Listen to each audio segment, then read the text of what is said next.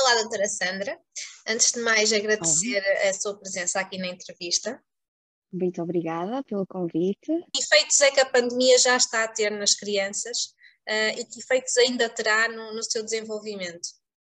Eu acho que nós ainda estamos muito no início e acho que ainda é muito cedo para nós começarmos a tirar conclusões sobre, sobre esses efeitos. É claro que já vemos uh, efeitos mais no imediato, não é? Uh, eu própria tenho uma filha de 4 anos e um adolescente de 13, portanto também vivo isso, não é? Nós também somos pais. Uh, Uh, e aquilo que nós vemos é que realmente há muitas coisas que já começam a afetar as crianças, mesmo bebés, portanto, nos mais pequeninos, uh, eu acho que eles já, já acham que é normal uma pessoa andar máscara, não é?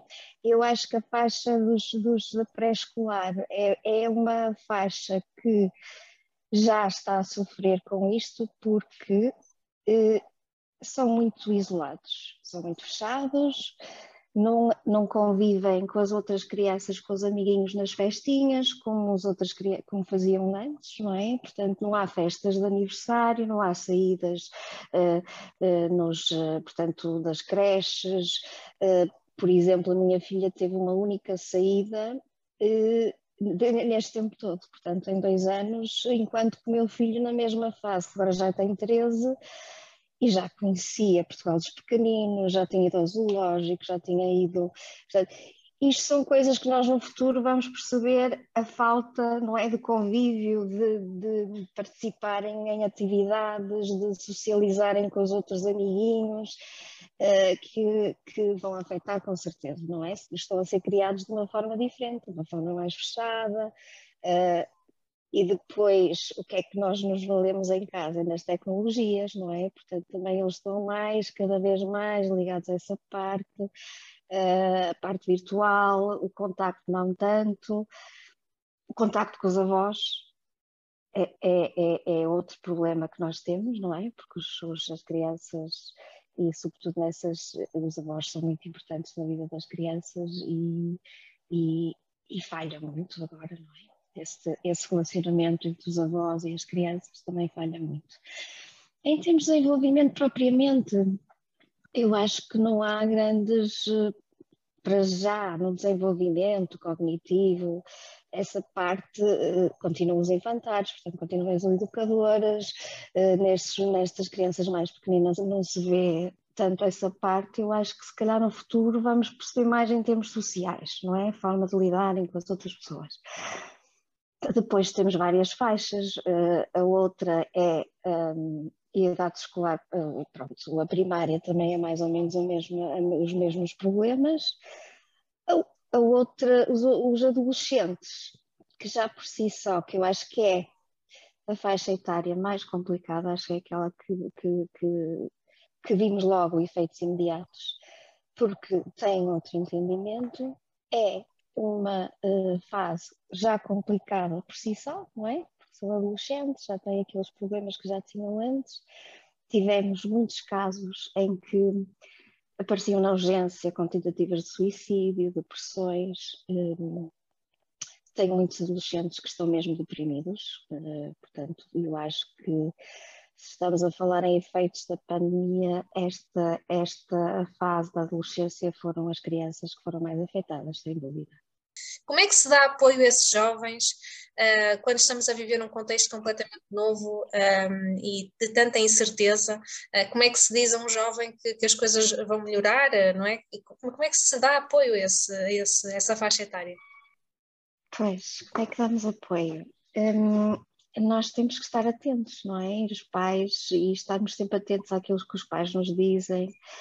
Um, como os adolescentes uh, são muito fechados, uh, um, por vezes é difícil percebermos se está deprimido, uh, vivem muito no mundo virtual com os colegas e, e, portanto é, é, é complicado. Eu, eu, falo muito com os, com os, meus adolescentes e falo muito com os pais e, e pergunto uh, se, como é que eles se sentem, como é que.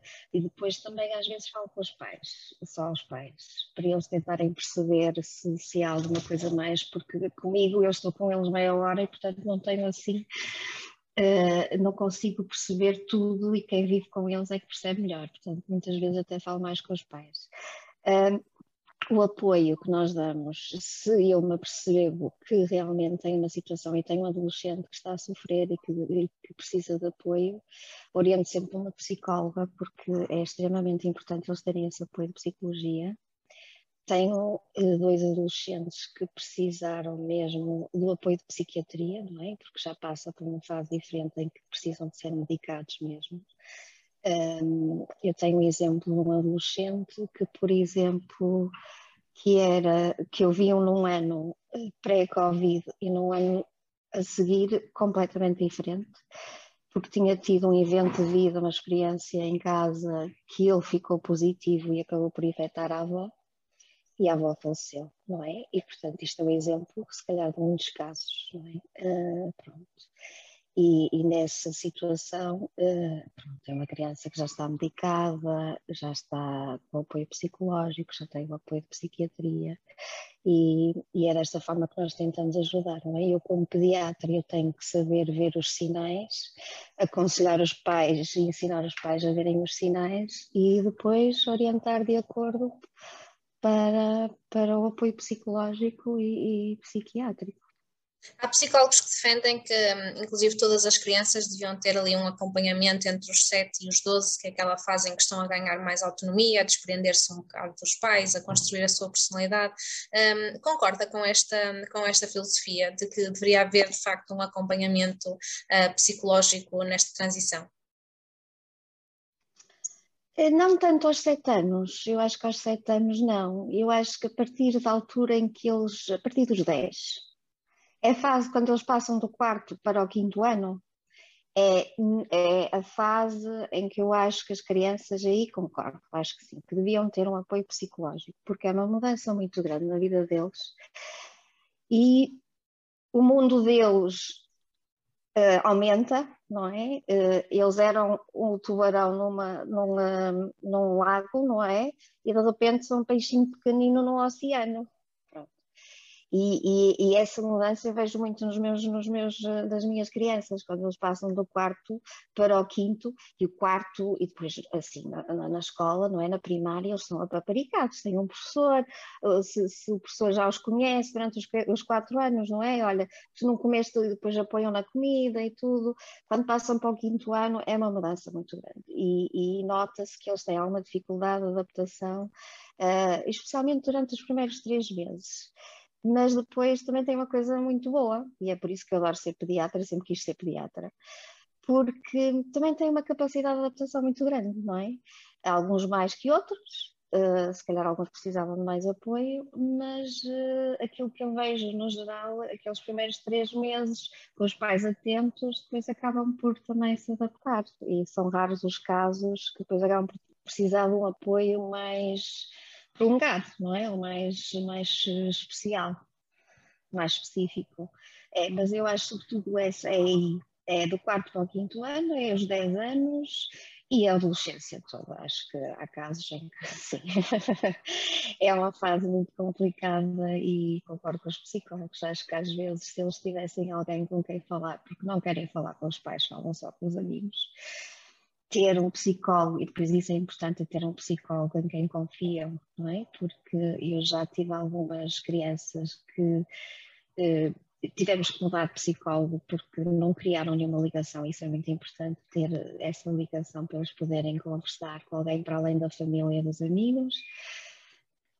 E, um, e sim, posso dizer que concordo. A partir dos 7 anos acho que é um bocadinho cedo, mas a partir dos 10 anos, sim, posso dizer que concordo com essa, com essa ideologia, sim. Acha que com a evolução dos tempos um, e, e, com as tecnologias, as crianças foram uh, assumindo cada vez mais cedo os comportamentos típicos da adolescência? Se calhar o que se via num, num jovem de 15, hoje já se vê num jovem de 10, 11, 12 anos. Sim, claro. um, claro, uh, porque eu acho que é assim, uh, isto tem a ver com a evolução, não é? Nós agora temos, eles têm acesso a, a, muita informação e, portanto, é natural que eles começam a ter acesso às coisas que nós só tínhamos mais tarde, muito mais cedo. Uh, e, e, e nota-se, uh, especialmente nas meninas, não é? No sexo feminino, porque amadurecem muito mais rapidamente que os rapazes. E eu nem sei se isto não vai até antecipar-se mais ainda, porque como tem acesso aos vídeos e o YouTube e essas coisas todas, um, elas uh, começam também a ter essa consciência social da, da roupa, de, de, pronto, são mini adolescentes, uh, sim, eu acredito que sim, porque vejo isso na realidade, vejo isso nas outras crianças, mais cedo aparecerem agora com essas, uh, pronto, aprendem mais cedo, não é? Têm contacto mais cedo com, com tudo. Um, sim, concordo em absoluto com essa ideia, sim. Como é que se arranja aqui um equilíbrio, um, falando aí da, das novas tecnologias, não é? Do, dos vídeos, uh, como é que se arranja um equilíbrio entre deixá-los desfrutar uh, dos conteúdos que todos os colegas estão a, a, ver, não é? E eles não se querem sentir excluídos, ao mesmo tempo uh, limitando para não se tornar num, uma obsessão, um vício, não é? Muito complicado. muito complicado e tenho a dizer que eu acho que é o maior problema de todos os pais. e todos me perguntam, eu própria tenho o mesmo problema, conheço. Um, uh, ah, o meu filho adolescente vive no mundo virtual e é muito complicado. Nós temos que tentar um, encontrar um equilíbrio que pode não ser o mesmo para toda a gente, não é? Portanto, não, não vou, não podemos dizer, pronto, ele, ele vai jogar duas horas por dia, ou, não há regras. Eu acho que temos que todos ter bom senso, e cada uma ter bom senso, e quando eu falo com os pais, temos que ter bom senso, pronto, e temos que negociar um bocadinho com eles e explicar. Durante a semana é escola, não é? E eu costumo aconselhar isto aos meus pais e também sigo o mesmo. E, portanto, não há jogos, nós temos que dedicar o tempo à escola, não há jogos durante o fim de semana. Então aí facilitamos mais um pouco e, uh, e ficam mais tempo. Um, agora, eu também acho que limitar e dizer não jogas, não, só jogas uma hora por dia, ou isso faz-te muito mal, proibir. Um, havia um jogo que felizmente agora já não está tanto na moda, mas que era horrível e as crianças quando quando jogavam esse jogo ficavam super agressivas, todos os pais uh, queixavam-se do mesmo. Uh, e aí, uh, nesse tipo de jogo que, que, que, cria essa agressividade que as crianças ficam muito excitadas, eu ia aconselho, então tem que se restringir mesmo, não é? Agora, outros jogos, eles, isto é, é a nova forma deles conviverem com os amigos, sobretudo na pandemia o meu filho pede-me, e, e, eu sou sincera, não vou proibi-lo, não é? Eh, durante a semana, aquilo que eu aconselho aos outros pais é evitar, são estudos, é estudar. Ao fim de semana, dentro de certas regras, é claro que ele tem que jantar e almoçar, não é? Convém, e, e fazer as outras coisas todas, trabalhos de casa, mas uh, impor limites, ele conversa muito com os amigos, não é só os jogos, portanto é uma forma de conviver com os amigos sem sair de casa nesta fase também nos isto até nos ajuda um bocadinho, não é? Eu prefiro que o meu filho esteja em casa e a falar com, com o amigo ou a falar de um jogo, não é? Através do ecrã, uh, do que estar aí na rua e conviver com os, com os colegas e tomar café ou pronto. E portanto também nesse aspecto eu não sou fundamentalista em nada. Eu acho que temos que ter bom senso e adaptar-nos, e cada família adaptar a cada família. Quando os pais me perguntam, então, mas como é que são as coisas lá em casa? Como é que, quantas horas, como é que os pais chegam a casa? Quando é que eles chegam a casa? Têm atividades? Não têm? Uh, e encaixar isso assim de uma forma equilibrada. Acho que não, não há assim nenhuma regra, não, é só duas horas por dia. Eu, eu acho piada aqueles artigos que saem que dizem as crianças só devem estar em frente ao ecrã durante uma hora por dia. Sim, bem, isto aqui tem que ser contabilizado, não é? Como é que nós fazemos isso? A minha filha tem um tablet que ela vê os vídeos e ela vê, ela chega a casa, vê um bocadito, depois jantamos, não é? Depois vê mais um bocadinho depois, pronto, se calhar não é uma hora, é uma hora e tem um quarto, pronto. Temos que ter bom senso. Eu acho que temos que ter bom senso sobre tudo e, e gerir, não é? E todas as famílias são diferentes e, portanto, todos têm características diferentes e nós temos que encaixar isso de acordo com cada situação que é única, não é? Somos todos diferentes, as famílias também. Regressando aqui um bocadinho à, à Covid-19, um, está em curso a, a, vacinação das crianças, que é um tema que uh, divide a sociedade e divide a comunidade médica também. Um, qual é a sua opinião sobre, sobre a vacinação das crianças, sendo este um, um, um dos grupos que, com menos probabilidade de doença grave resultante da, da Covid? Uh, eu, a minha opinião é para recomendar a vacinação um, já li vários artigos. Uh, temos que dividir isto por partes. Nós sabemos que um, neste momento, com as, com as, variantes que nós temos, as crianças não têm doença grave, não é? Por isso, isso faz muita confusão aos pais, porque é que eu vou vacinar o meu filho se ele apanha e nem sequer tem sintomas, não é? Portanto, isso faz alguma confusão. Tratando-se de crianças, ainda maior é a preocupação dos pais, porque eu posso me vacinar, mas ao meu filho já é uma história completamente diferente. Eu tenho pais que foram logo a correr fazer as vacinas, mas depois, ai doutora, e agora a minha filha de 5 anos, é para vacinar, não é para vacinar? Pronto. Um, é verdade, nas crianças dão menos sintomas. O que é que nós temos visto? Esta última variante, o Omicron, já dá sintomas nas crianças. Portanto, a anterior não. A anterior as crianças eram completamente assintomáticas esta variante, esta estirpe, já dá sintomas nas crianças, embora sejam ligeiros, mas as crianças agora já têm febre, já ficam com febre com Covid. Eh, eu tenho agora um lactente pequenino que está com febre, está com tosse, portanto, há uma dificuldade respiratória. Portanto, esta, esta, esta, o Omicron dá sintomas nas crianças, já não é como o outro. Pronto. Não é tão grave como nos adultos, continua a não ser grave, os bebés não ficam internados por isso, não é? Uh, mas também é mais uma virose aquelas outras viroses que eles já têm, portanto já dá sintomas, não é? Que eu antigamente, quando eles ficavam doentes com, com, a, com o anterior, com a Delta, eu dizia, ele está constipado, olha, então Covid não é de certeza, porque eles o Covid passa-lhes completamente. Agora não, agora não, agora não. Agora, agora nós sabemos que esta dá sintomas nas crianças que tiverem fé, portanto, é uma possibilidade grande de ser uh, um vírus. Um, por isso, e, e temos que também pensar em termos de comunidade, nós não podemos pensar só nas crianças e nos adolescentes, temos que pensar também ter uma visão mais global. O que eu explico aos meus pais é assim, pronto, é muito bem, sim. Um, dá poucos sintomas nas crianças, mas se nós não vacinarmos todos, dá pouco, uh, a vacina é segura. Para termos uma vacina no mercado, embora tenha sido rápida, tem que ter duas coisas: é ser segura e ser eficaz. Se elas estão no mercado é porque elas são seguras e são eficazes. Até agora não houve que se houvesse alguma reação em alguma criança que já nos outros países já estão a ser vacinadas, já tinha corrido meio mundo que alguma criança morreu da vacinação, não é? Portanto, é segura. Eficaz, ainda estamos a avaliar, mas se é eficaz nos adultos, também nas crianças, eh, acreditamos que seja e os estudos também apontam para isso. Quanto mais cedo nós tivermos mais pessoas vacinadas, incluindo o grupo das crianças, mais cedo nós vamos acabar com esta pandemia. É assim que eu explico aos meus pais. E explico, então, não vê que até aos dois anos, até aos oito meses, quantas vacinas é que as crianças fazem?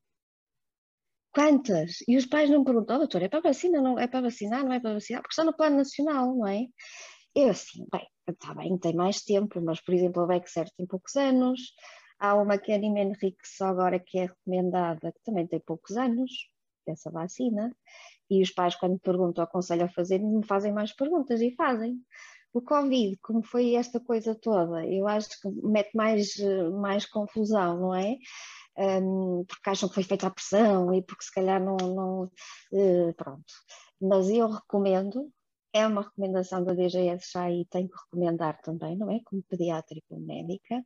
E pessoalmente, a minha filha, assim que fizer os 5 anos, eu vou vaciná-la.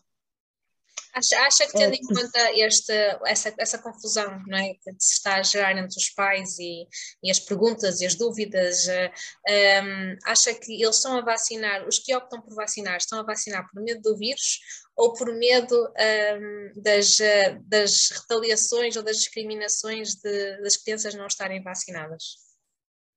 Eh, não, eu acho que é por medo do vírus é, é, não, é por medo do vírus. Aliás, eu aos pais, eu recomendo, não é, que me perguntam, mas digo sempre, mas a decisão é vossa. E se o pai não quer vacinar, não é obrigado a fazê-lo. E ninguém pode obrigar a vacinar, e nem os adultos. Nós não somos obrigados a ser vacinados. Eh, cada um sabe, e os pais que são responsáveis pelas crianças decidem pelos menores, não é? E, portanto, temos esta recomendação. Isto não é para, e, e, e acho mal que seja utilizado como discriminatório, porque isso acontece com os adultos, não é? Um, e acho que de todo isso nas crianças vai acontecer. Eu acho que não vou fazer uma coisa dessas, não é? Acho que, que então é que é um. Uh, mas, mas não, não pode servir uh, como um fator discriminativo entre as crianças, nem é para discriminar, nem, nem acho que seja por isso que eles não vacinam. Não tem a ver com a, o facto de acharem que depois vão olhar para o lado: olha, eu vacinei o meu filho e tu não vacinaste o teu. Uh, não, não, eu acho que é mesmo no meio do vírus, pelo menos eu quando eu tento explicar isso aos meus pais, eu acho que eles percebem, não é? Não é para é mesmo porque temos este vírus, temos esta pandemia e nós queremos é que ela termine e queremos que termine da melhor forma possível. Uh, se nós, quanto mais uh, pessoas estivermos vacinadas, mais, mais cedo chegamos lá, não é? Uh, e eu acho que assim, e deixo os pais completamente à vontade, que eu não vou, chegam à, à consulta, não é das coisas primeiras, olha, já vacinou o seu filho? Não, nunca na vida, não é? Isso é, é impensável. Um, nem é das coisas que se, que se deve começar no início da consulta. Então, já pensou, já agendou a vacina, já não.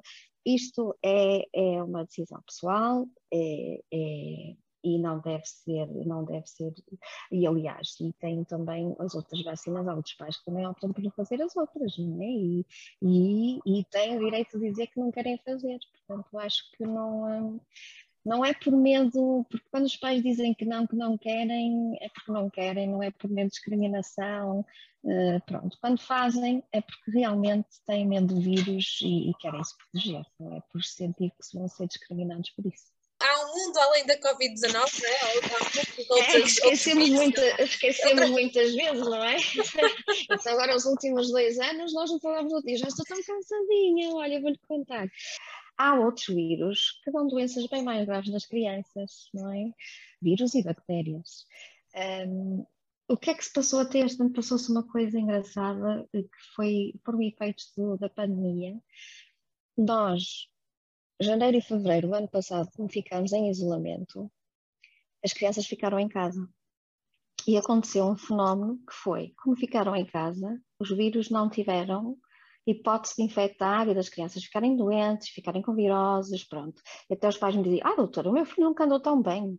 No inverno, sem tosse, sem ranho, porque eles andam sempre, não é? é as crianças então que andam no infantário, andam nos infantários, é, andam sempre com tosse, com ranho, com pronto. E, e começou em junho.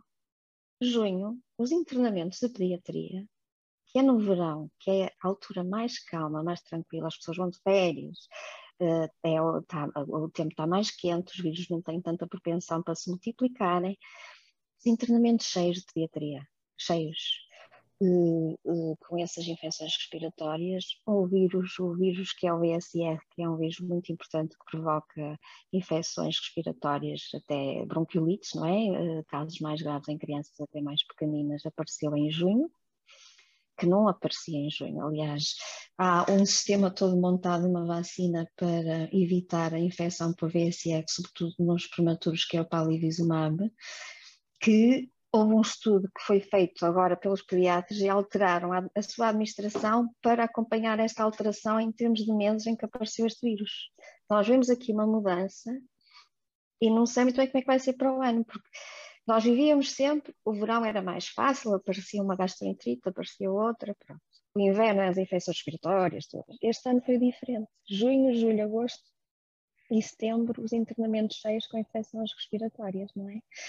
Uh, dos outros vírus, dos outros, as outras viroses, porque nós temos um mundo, um mundo de vírus, não é? Uh, temos a, a, gripe, temos os influenzas, nós temos o entrovírus, nós temos o vírus essencial respiratório que é o tal BSR, temos muitos vírus.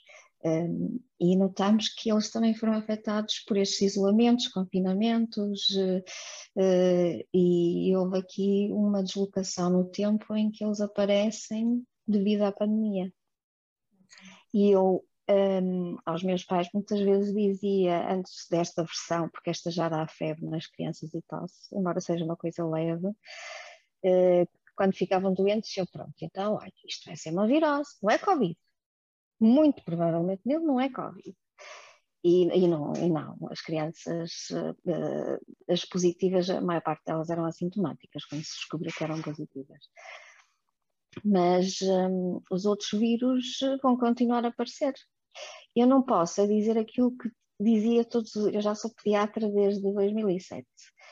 Um, e o que eu dizia sempre era, uh, no inverno, pronto, preparem-se, eles vão apanhar uma ou duas infecções por mês, faz parte da infância, são vírus próprios da infância, é dessa forma que nós criamos imunidade, não é? Um, e especialmente aos pais que vão ao primeiro inverno para o infantário, eu dizia sempre: pronto, então prepare-se, semana sim, semana não, vai ficar doente, semana sim, semana não, porque depois ficam aflitos, não é? A primeira vez que vai para o infantário, primeiro inverno. Eu, neste momento, não sei o que é que vou dizer aos pais. Não tenho tido esse discurso porque isto tem-se arrastado. Eh, foi tudo no verão. Neste momento, aqui no internamento, nós temos só três crianças internadas na pediatria. Tínhamos internamentos cheios em janeiro, no inverno, com esses vírus todos, eles apareceram todos no verão, de junho a setembro. Portanto, aqui houve aqui um shift em termos de infecções que eh, vamos ver ainda, não, não sei. É? é só agora vendo o que é que vai acontecer agora em janeiro e fevereiro e agora durante o próximo verão se vai haver essa mudança em termos de, de infecções respiratórias. É porque hum, aconteceu tudo no verão janeiro. Os piores, eu fui interna no Hospital São João, no Porto, fiz lá o meu internato de pediatria, e eu lembro que janeiro e fevereiro, dezembro, janeiro e fevereiro, eu andava a arrastar-me. Eram urgências com, isto, com horas de espera de 5, 6 horas, porque tudo se concentrava em infecções respiratórias todas nesse período, janeiro e fevereiro. Alturas em que nem sabia para que lado que me ia virar, ok, agora já vi esta ficha, aquilo já está a fazer a mobilização, agora não é. Nós estamos em janeiro agora, a urgência está tranquila, temos só três doentes internados. Uh, mudou, eu não posso, eu não sei, também não sei, não sei o que, é que, o que é que isto vai significar no futuro, se vamos voltar a ter, se vai voltar tudo ao normal, se este ano, como agora janeiro e fevereiro está a ser tão calmo, vão voltar todos em junho, julho e agosto. Um, estou também um bocadinho uh, baralhada porque de facto não sei e, e, não sou única, porque nós os pediatras achamos todos estranhos, estamos a tentar nos adaptar, não é? Tal como aquela vacina que já alteramos os meses para prevenir um, se aparecer agora novamente no, no verão, porque não está a aparecer agora, que devia aparecer agora, um, e, e, temos que ir vendo mês a mês, não é? Nós estamos nisto há, ainda não, não fizemos dois anos, não é? Neste momento, uh, pronto, uh, ainda sabemos muito pouco uh, e, um, e uma coisa engraçada é que eu realmente acho, e li agora há bocadinho, que a OMS já diz que a pandemia está a terminar.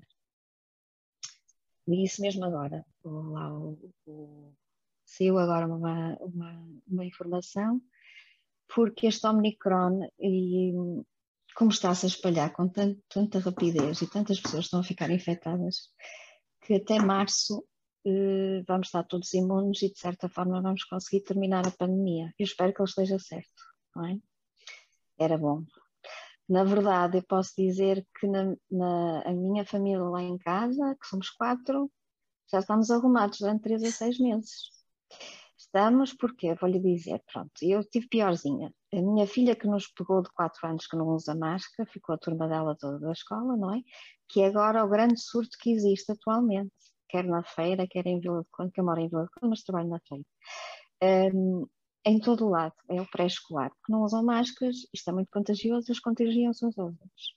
De facto, é uma versão mais leve e e neste momento posso dizer que, que a minha família nuclear está, está imune. E ó, à volta, como as turmas deles também já ficaram não é, imunes, eu durante os próximos três a seis meses, talvez o senhor da OMS tenha de facto razão, talvez uh, iremos conseguir desta forma acabar a, a, pandemia, quem sabe. Eu sei que durante estes três a seis meses, e amigos próximos também já apanharam, não vamos fazer testes, estamos imunes, quem sabe, pode ser que agora nos próximos três, seis meses, sou uma pessoa otimista, portanto acho que se, se, e correndo tudo bem, não é? Uh, acho que sim, acho que se calhar uh, vai acabar. E olha que eu, eu, em relação à pandemia nunca fui otimista, porque quando diziam que ia acabar, e ai, agora que vem a vacina, isto é que vai ser, agora vamos acabar, e dizia logo, hum, isto não, não, não sei. E mesmo assim eu tenho os pessimistas que dizem, ah, agora existe outra variante, tu vais ver que isso não é verdade. uh, mas mas de facto, se nós tivermos agora, ele tem alguma razão naquilo que diz, não é? Também é uma pessoa que não vai dizer isto a nenhum leve, digo eu, acho que não é. Portanto, se eles lá fazem os, os cálculos deles, agora é esperar, não é? Para ver se isto acaba. Doutor, e outras patologias que levam as crianças uh, ao pediatra ou, ou, às urgências? Continuam a ser comuns otites, bronquiolites, uh, problemas gastrointestinais? Sim, sim, sim. Todas as outras doenças continuam, sim. Uh, sim, eu achei piada no início disto porque toda a gente, e agora já, já está um bocadinho diferente, toda a gente tivesse tosse ou isso era Covid, não é? E eu nas crianças dizia, olha, não existe só o Covid, nós temos. Depois apareciam mergulhos, oh, oh doutor, estes são mergulhos, são... é, pois isso é varicela, não é Covid, é varicela. Uh, Portanto, tem muitas outras, essas continuam a existir, não é? As varicelas, as otites, amigdalites, eh, gastroenterites, eh, pronto, isso tudo continua a existir, sim. Um, eh, e, e agora, continua a existir o tempo em que elas aparecem é que que foi aquilo que eu expliquei há bocadinho, não é? Isso é que, aliás, a varicela costuma aparecer no verão, que até costuma estragar as férias aos pais, que é engraçado que aparece. A varicela parece que escolhe mesmo alturas em que os pais vão de férias. Depois os, os filhos não podem apanhar sol, não é? Ir para a praia. Um, e apareceu agora no inverno. Assim, uma coisa assim diferente, pronto, vemos, vemos estas alterações assim. Agora, continuam a existir, continuam. A altura em que aparecem, nós estamos à espera que eles apareçam, apareçam uh, mudou. Portanto, continuam, estas, estas que, que enumeramos aqui são as principais, as mais comuns que, que aparecem. Na infância, sim, são as mais comuns. Bronquiolites, até aos dois anos, não é? Isso é uma doença muito comum. Uh, as bronquiolites, otites, uh, uh, amigdalites, adenoidites, uh, também temos infecções urinárias, que também é uma patologia que pode surgir na criança, embora seja menos, não é, é menos frequente. Um, eh, sim, são essas as doenças assim. E depois temos aquele saco que são as viroses, não é? Porque existem muitos vírus que provocam sintomas semelhantes, não é? E que muitas vezes isso faz confusão aos pais uh, quando dizem, ah, está com uma tosse, tem febre, tem febre três dias, e assim, então vamos vigiar, vamos tratar a tosse, vamos vigiar a febre, e perguntam, mas que vírus é este, doutora? Olha, pode ser muitos vírus, isto é uma virose. Pronto. E sabemos que há muitos vírus que provocam a virose. E a maior parte das crianças é isso, são as viroses, não é? é difícil para alguns pais perceber porque, mas é uma virose, mas é um vírus, qual é o vírus? O que é que provocou? Tem outro nome? É só virose, é uma virose, pronto. Mas na realidade nas crianças, a grande maioria são viroses. A infecção que acontece na criança, a maior, maior parte delas são víricas, não é mesmo? Amigdalites, otites, muitas vezes nós vamos a correr fazer antibióticos nas crianças, quando no adulto costuma ser uma coisa mais bacteriana e precisam logo de antibiótico, nas crianças a maioria das doenças são víricas e são as tais viroses. Muitas vezes não chega ao otite nem à amigdalite, mas faz aqueles três dias de febre, que nós dizemos sempre vigiar três dias de febre, vamos tratar a tosse, uh, tratamos a congestão nasal um, e depois passa. Pronto, doutor, eu, pronto, ainda bem, olha, já passou, está a ver, foi uma virose, não sabemos qual foi o vírus, tratamos os sintomas, passou, e ele agora está aqui aos pinchos e aos saltos. Portanto, é o saco das viroses. É, é um bocadinho, nós explicamos, há algumas que nós conseguimos distinguir. A varicela é fácil de distinguir, não é dos outros vírus, porque aparecem as mechinhas. Temos outra que são três dias de febres altas e depois é que aparecem as mechas, e essa virose também tem um nome e que podemos dar nome.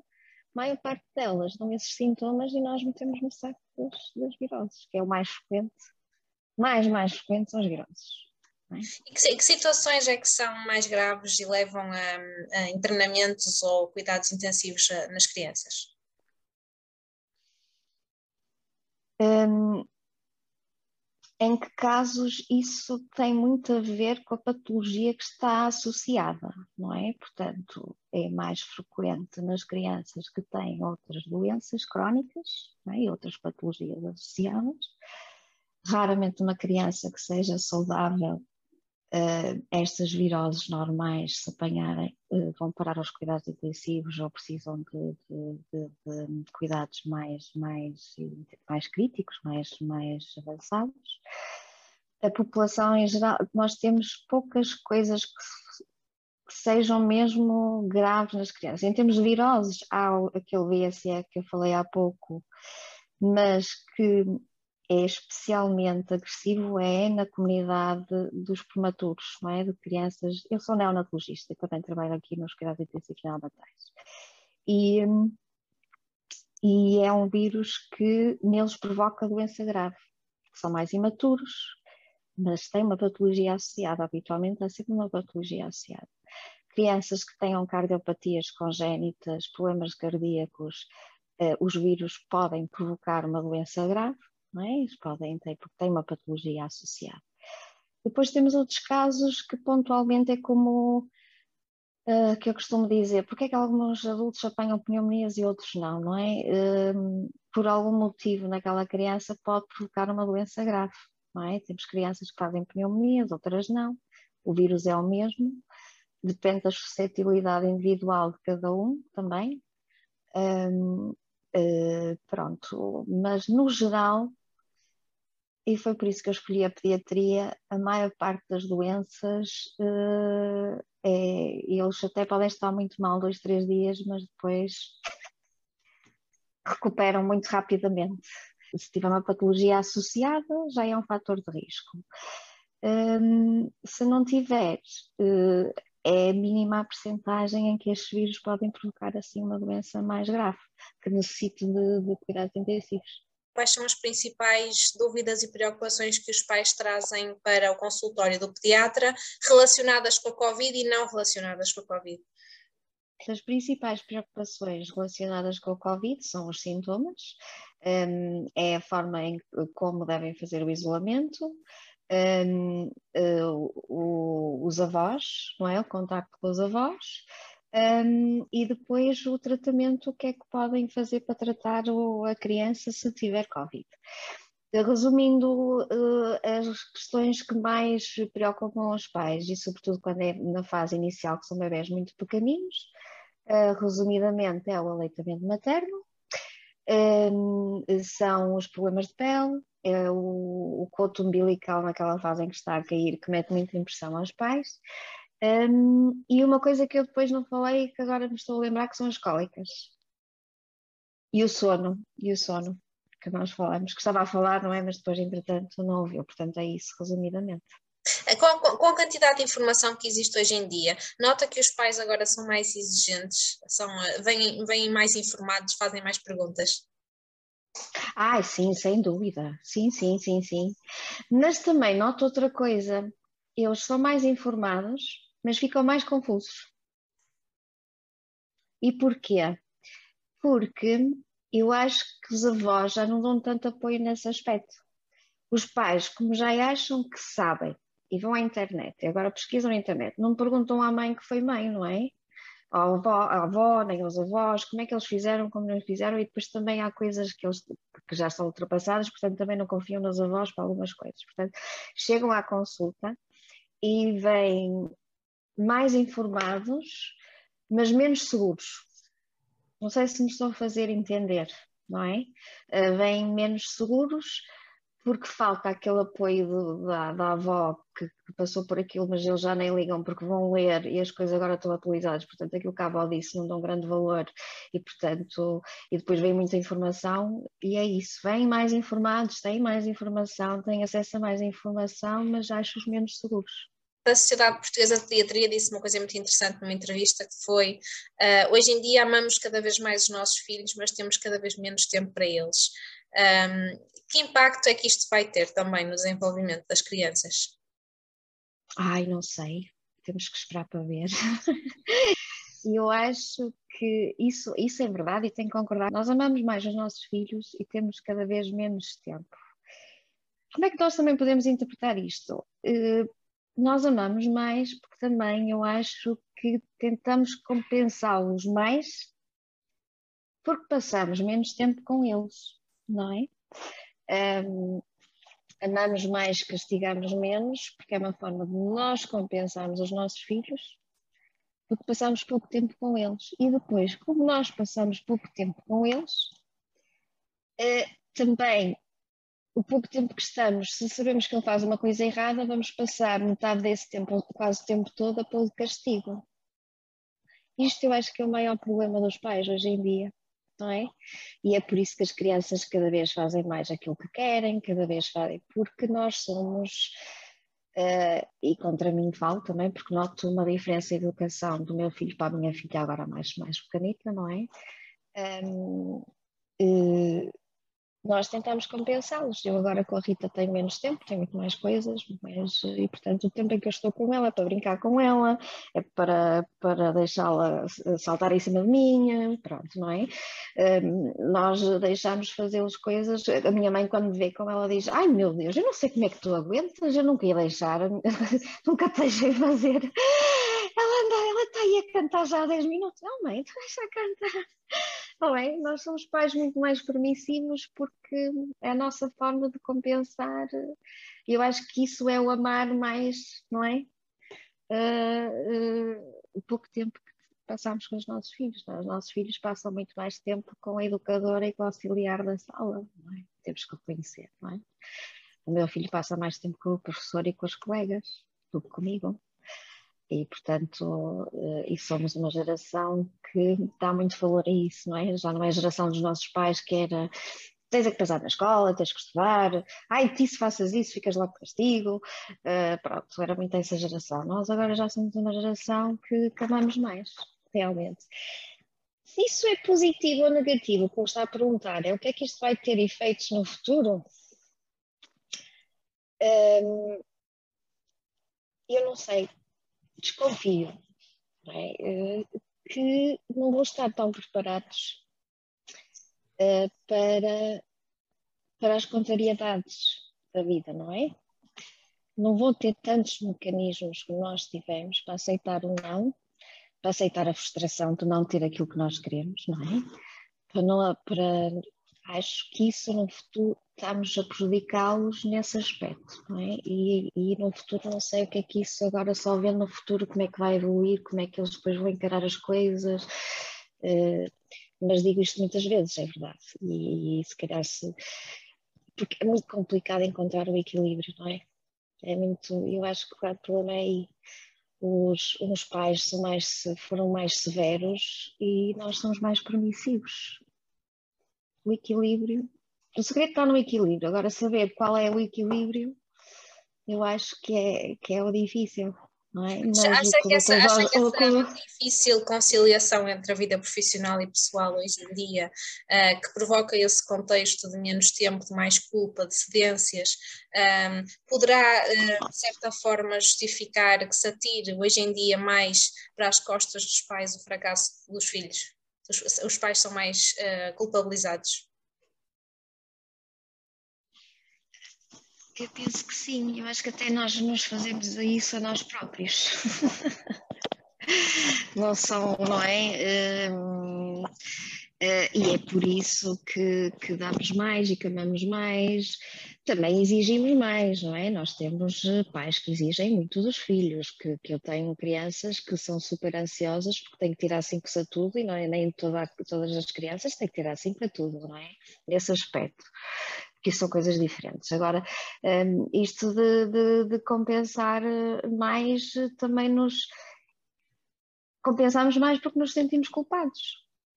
Não é? No fundo é isso. Nós compensamos mais porque nos sentimos culpados, porque temos que, porque é um contrassenso, não é? Temos que trabalhar para sustentá-los, para alimentá-los, para vesti-los, mas depois sentimos eh, culpa e, e depois compensamos dessa forma porque estamos pouco tempo com eles.